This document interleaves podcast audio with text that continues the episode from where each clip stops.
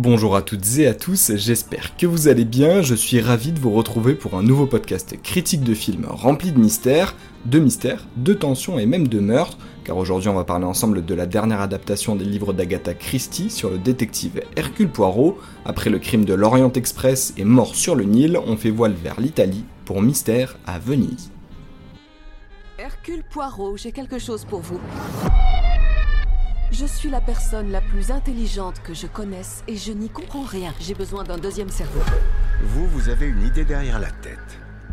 Comme pour les deux premiers opus dont je vous parlais, respectivement sortis en 2017 et 2022, la réalisation est confiée à Kenneth Branagh, et c'est aussi lui qui campe encore le rôle d'Hercule Poirot, très bon acteur qu'on connaît notamment pour ses rôles dans Tenet, Oppenheimer récemment ou même Dunkerque, Ouais, je crois que Christopher Nolan l'aime bien. Avant de vous parler du reste du casting, je voulais revenir sur le genre du film en lui-même, qui est un type d'enquête communément appelé Who Done It, qu'on traduit en français par Qui l'a fait, un genre bien particulier qui fait fureur ces dernières années avec notamment les excellents à couteau tiré, mais bien sûr la trilogie sur Hercule Poirot.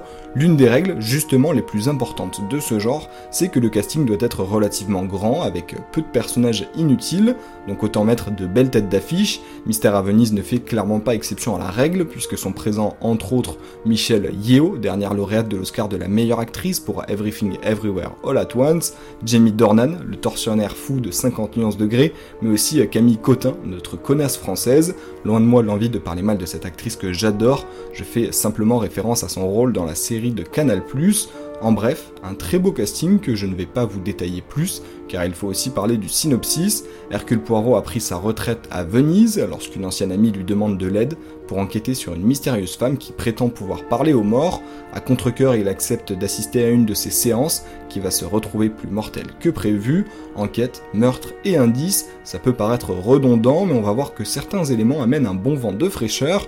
Passons donc, sans plus tarder, à ma critique. J'ai vu des milliers de médiums, tous des charlatans. Je ne crois pas aux médiums. Venez assister à une séance, dévoiler l'escroquerie. Détective, vous venez pour me discréditer, n'est-ce pas?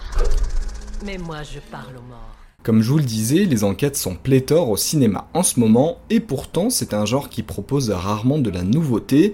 Mystère à Venise essaie de faire exception en mélangeant enquête et horreur dans une même œuvre, une ambiance plus sombre qui nous ravit au plus haut point en se mariant parfaitement avec ce qu'on ne connaît déjà que trop bien. Rassurez-vous, on est quand même loin d'un conjuring et c'est surtout deux ou trois scènes qui vont installer une certaine tension qui restera tout le film. À ça on peut rajouter des décors vénitiens splendides, parfois horrifiques, qui arrivent à rentrer en alchimie avec l'histoire. Comme à son habitude, Hercule Poirot a affaire avec un ou plusieurs meurtres, mais là encore, le déroulement arrive à nous surprendre et à nous dérouter, ce qui est très important. Bon courage à vous pour trouver le ou les coupables, mais encore une fois, il est possible, si vous êtes attentif, de remarquer des indices qui arriveront à vous mettre sur la piste. On prend donc plaisir à s'investir dans l'enquête autant que le détective lui-même, et ça c'est une caractéristique bien particulière du genre du whodunit dont je vous parlais tout à l'heure. Il faut d'ailleurs qu'on revienne en parlant de détective sur la nouvelle prestation magistrale de Kenneth Branagh en Hercule Poirot, toujours aussi juste et engageant, fidèle au personnage d'origine et avec une continuité plaisante de son caractère au fil des films, bien que maniaque et au bord de la paranoïa, ce qui est parfois agaçant, on s'identifie très vite à lui et à ses motivations qui le poussent à se mettre à la retraite, par rapport aux précédentes histoires et même par rapport aux autres films d'enquête, euh, on voit un détective plus vulnérable et ça ne fait que le rendre plus humain et attachant à nos yeux. Les autres personnages sont sympas bien sûr, chacun a son petit trait particulier qui pourrait en faire un meurtrier. On reviendra après sur la prestation des acteurs, mais ce qui est sûr, c'est qu'ils sont bien écrits et les dialogues sont toujours utiles, riches en sens et d'une finesse rare. Pour finir sur ces points positifs, je suis désolé, je vais devoir continuer de jeter des fleurs à Kenneth Branagh, qui a aussi achevé un travail remarquable à la réalisation, plus réussie et audacieuse que les deux premiers. Euh, il tente vraiment d'inventer, de proposer des plans de caméra peu communs. La caméra se retourne, va, vient, il y a des plans séquences, euh, des mouvements parfois saccadés pour nous faire peur, et ça marche très bien. Cette réalisation se colle aussi d'ailleurs à l'ajout de l'aspect horrifique, et franchement, rien que pour la réalisation, je vous pousserai à foncer voir cette masterclass. Mais il est quand même important de parler des points négatifs qui sont certes rares, mais quand même présents. On a d'abord le fait qu'hormis Hercule Poirot et son interprète, les autres acteurs sont moins mis en lumière, même s'ils sont tous très bons, et sont victimes de l'ombre du détective, Camille Cotin s'en sort quand même bien malgré le peu de place qui lui est donné. Qui dit film d'enquête dit rebondissement, et malheureusement même si le déroulement euh, est cool, le, le déroulé reste le même que d'habitude.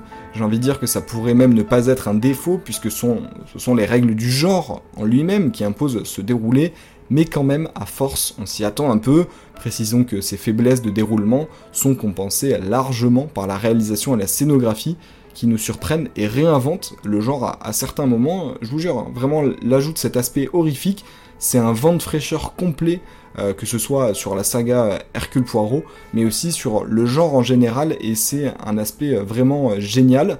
Euh, la conclusion adéquate serait alors, avec ses points positifs et négatifs, de dire que malgré des manquements dans certains petits points et certains aspects, le résultat est plus qu'à la hauteur de l'œuvre d'Agatha Christie, et il n'est pas difficile de dire que Mystère à Venise se place comme le meilleur de la trilogie sur les aventures d'Hercule Poirot.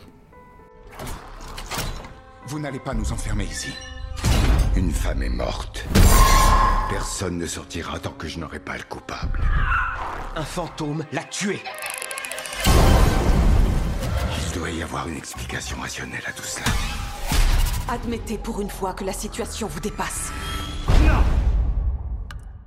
D'ailleurs, pour faire le pont avec l'œuvre littéraire, sachez que Mystère à Venise est l'adaptation du livre Halloween's Party, ou La fête du potiron en français, sorti en 1969.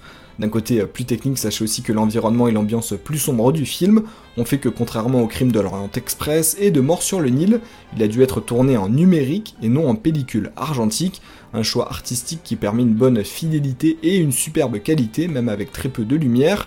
Mais j'arrête de faire le technicien car avec ces anecdotes s'arrête cette critique sur ce film que je vous recommande fortement. Surtout que les sorties des prochaines semaines font plutôt peine à voir, mais ça on y reviendra plus tard. Je vous dis donc à bientôt pour un prochain podcast et portez-vous bien.